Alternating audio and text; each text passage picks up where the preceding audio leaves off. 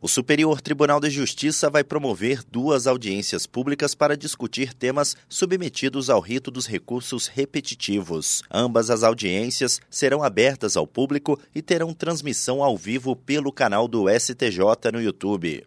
A primeira audiência, marcada para o dia 4 de outubro, vai discutir o tema 1198 dos repetitivos, que diz respeito ao poder geral de cautela do juízo em ações com suspeita de litigância predatória.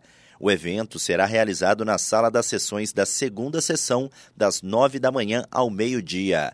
A segunda audiência ocorrerá no dia 5 de outubro, a partir das 10 horas da manhã, na sala de sessões da primeira sessão.